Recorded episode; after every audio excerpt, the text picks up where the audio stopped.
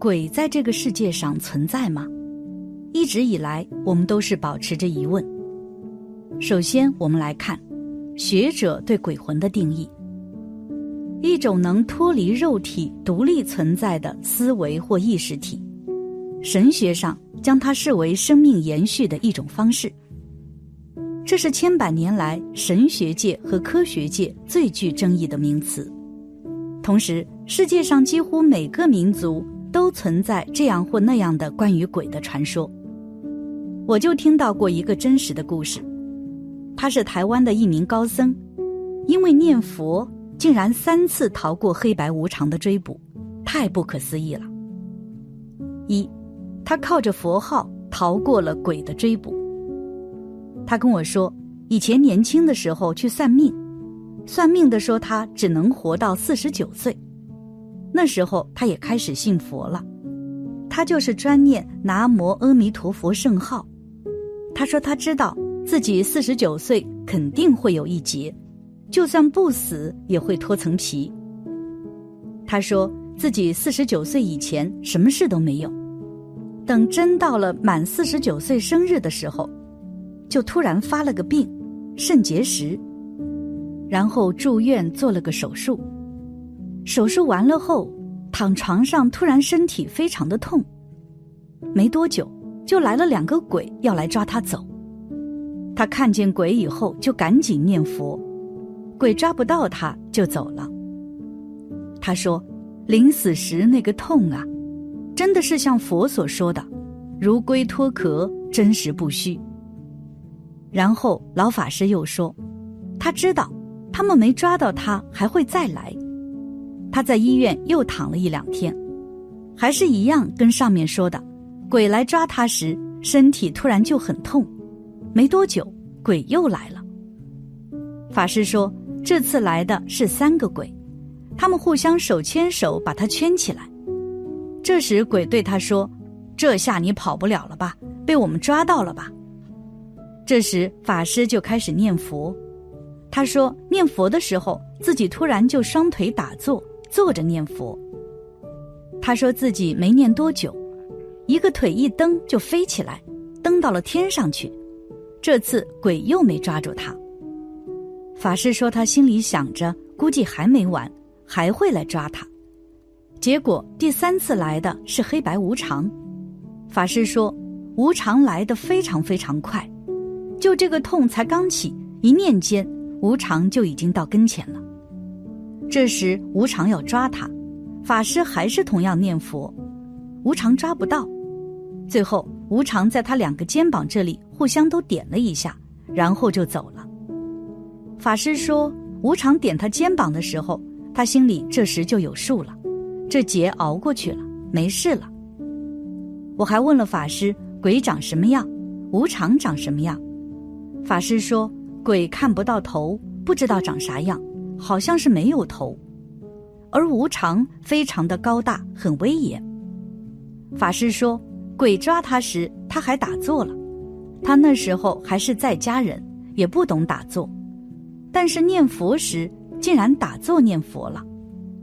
这劫过后，他就出家了，而且还出家后学打坐了。他自己也跟我说，他经常打坐念佛。老法师现在七十多岁，他说自己现在也不知道还能活多久，也没有挂碍了，就一心只想往生净土。这位法师是真的好有威严啊！我第一次见到他的时候就非常的恭敬他，他的站姿跟坐姿真的是站如松，坐如钟，出家人的威严在他身上体现的真是淋漓尽致。这位法师他是在台湾那边的寺院出家的。然后一直待在那边。当时我一直去那个寺庙里，而我很久没往寺里去了。听我爸爸说，这位老法师现在就在我家这的寺院里常住着。这件事是法师去年跟我说的。去年四月份，那时我在念华严经，我当时是拿手机看着念的。法师看我没有书，他寺院还寄了一套华严经给我读。这位法师是真的很慈悲，人很好。他说，前两次来的是鬼，第一次是来两个鬼，第二次是三个鬼，三个鬼手拉手把他圈起来。第三次来的是黑白无常。老法师说，就那次他永世难忘。还有那个临终时的痛。法师还跟我说，现在念佛往生才是生死大事。他说自己一心只求往生净土。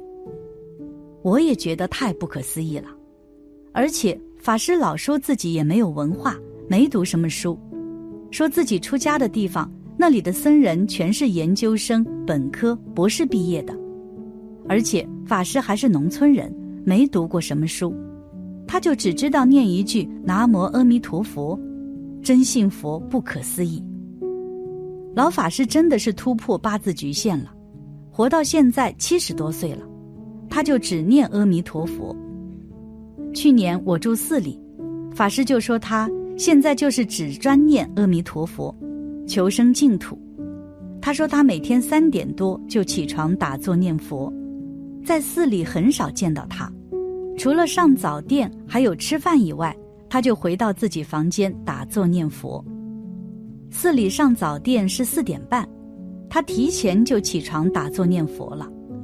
而且我进殿的时候，法师永远都是第一个在店里。他在店里没人的时候就打坐，人来了就会自己站起来念佛。二，南无阿弥陀佛的功德利益，可见念佛有很大的功德，能够改变自己。其实一句佛名是万种功德的结晶，具有不可思议的大威神力。它是生死苦海中的慈航，是漫漫长夜里的明灯。尤其是末法时期的众生，人根漏劣，退缘很多，而念佛就有着七大功德。其一，常得一切天神隐形守护。天道中的一切天神都尊重佛法，我们念佛的功德必然感动天地，欢喜赞叹，冥冥中加以保护。因此，念佛的人不求消灾免难，自然消灾免难；不求家庭平安，家庭自然平安。这对念佛的人来说，不过是现世获得的小利益；对天神来说，也是积累功德，双方均有利益。其二，常得一切菩萨常随守护。菩萨的任务就是上求佛道，下化众生。所以时常分身无量，游化四方，普度有缘。念佛众生和诸佛菩萨有缘，众生在生死苦海中一心称名，是向佛菩萨发出的呼救声。所以古德说：“生死海中念佛第一。”其三，常得诸佛昼夜护念，阿弥陀佛常放光明，摄受此人。常得诸佛护念，保护，念惦念。